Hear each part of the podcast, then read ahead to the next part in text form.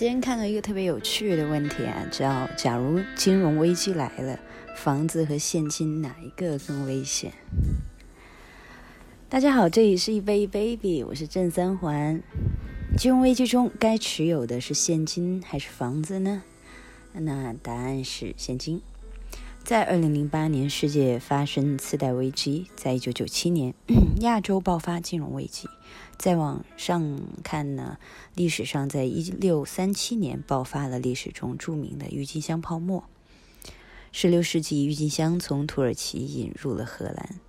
到了十六世纪，郁金香成为富人们的专属花，品种好、稀有的郁金香价格奇高。郁金香事件非常类似于我国上世纪七八十年代的一个兰花热。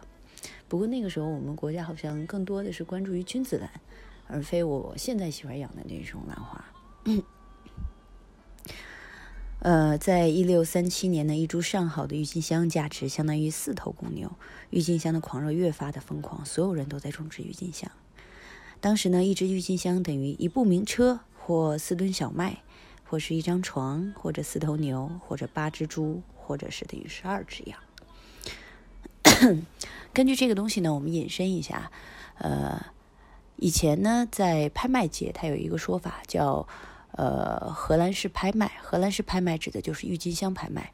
郁金香在早上的时候呢，呃，收割下来，然后呢，运到拍卖行，然后大家就会举拍。因为传统的拍卖方式呢，我举个例子来说啊，假设我喊，呃，一一只为代表，假设一千美金。两千美金、三千美金、四千美金、五千美金、六千美金，这样一直喊到一万。假设啊，那么荷兰式拍卖呢，就是从一万往下逐步递减，这样子最高的心理价位，它一定是以最快的速度去竞拍这一款产品的。所以呢，以这样的形式拍卖呢，也叫郁金香式拍卖，也叫荷兰式拍卖，它是以郁金香的这个花的时间周期枯萎的这个速度来做的这样子一个形式。OK，说回，在一六三七年，郁金香泡沫的爆发，使成千上万人在这个大崩溃中倾家荡产。郁金香泡沫呢，是现代金融史上第一次投机泡沫。无论是郁金香泡沫，还是零八年的金融风暴，历史总是相似的。泡沫总会破灭，而随之而来的就是资产的价格暴跌，大量人员失去工作，失去经济来源。泡沫的根本原因，是因为大家都失去了。呃，都去生产了郁金香，而没有时间真正投入到人类所需要的一些刚需的产品，例如说像小麦呀、一些农作物啊、农产品啊。呃，一段时间之后呢，社会的财富反而变得更少，于是从事泡沫行业的人就会失业，社会会重新分配生产力。楼市呢，是中国现在最大的泡沫聚集地。如果中国出现金融危机，那么房价会出现断崖式的暴跌。自住房没所谓了，但是有贷款还有投资的人，承受压力就会非常大。根据银行贷款，抵押物的价格，抵押物的物价就会下降，那么贷款购房的人就会在规划的时间内补齐房子的估价，估值下跌的一个差价，否则呢，房子就会被银行强行收回。那么金融危机中，流动性都随着进入了泡沫行业。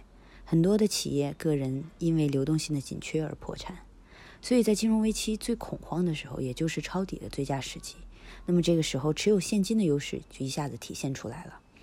股票、房子各类的刚需资产都是未来的一个潜力。高位套现、低位买入。